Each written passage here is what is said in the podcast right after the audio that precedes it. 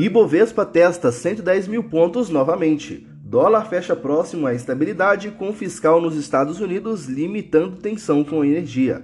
Bolsas de Nova York fecham em alta, com menor temor sobre default dos Estados Unidos. Estas e outras notícias você acompanha agora no Eleva News. Bom dia! Hoje é quinta-feira, 7 de outubro. O meu nome é Pedro Lixter e este é o Eleva News, o podcast com as informações mais relevantes para começar bem o seu dia. Ibovespa testa 110 mil pontos, novamente com melhora no exterior. A confirmação de que o Partido Republicano deve apresentar uma solução de curto prazo por estender o teto da dívida americana trouxe um fôlego aos ativos de risco no mercado global e fez o Ibovespa se afastar das mínimas intradiárias, retomando novamente o patamar dos 110 mil pontos.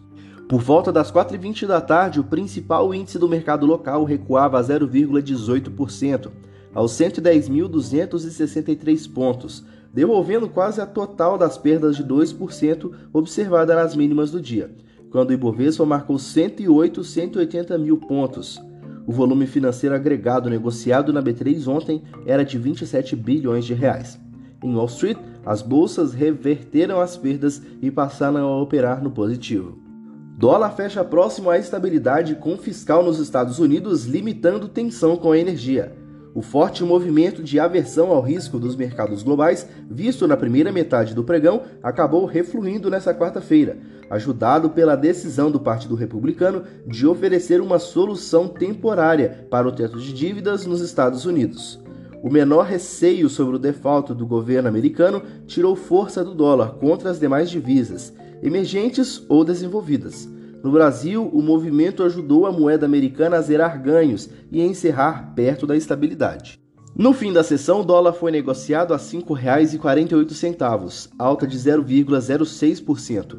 No momento mais tenso do dia, tocou R$ 5,53, patamar intradiário não visto desde 23 de abril, quando chegou a R$ 5,55.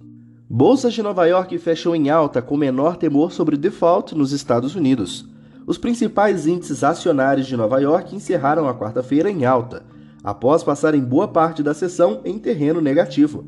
A mudança no humor ocorreu depois da divulgação de informações acerca de uma possível proposta dos republicanos para destravar o projeto que pretende aumentar o teto da dívida nos Estados Unidos.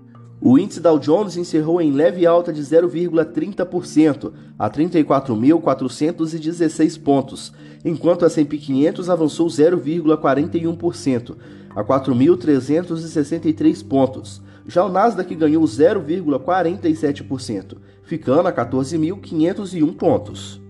Petróleo fecha em queda, com alta inesperada de estoques nos Estados Unidos.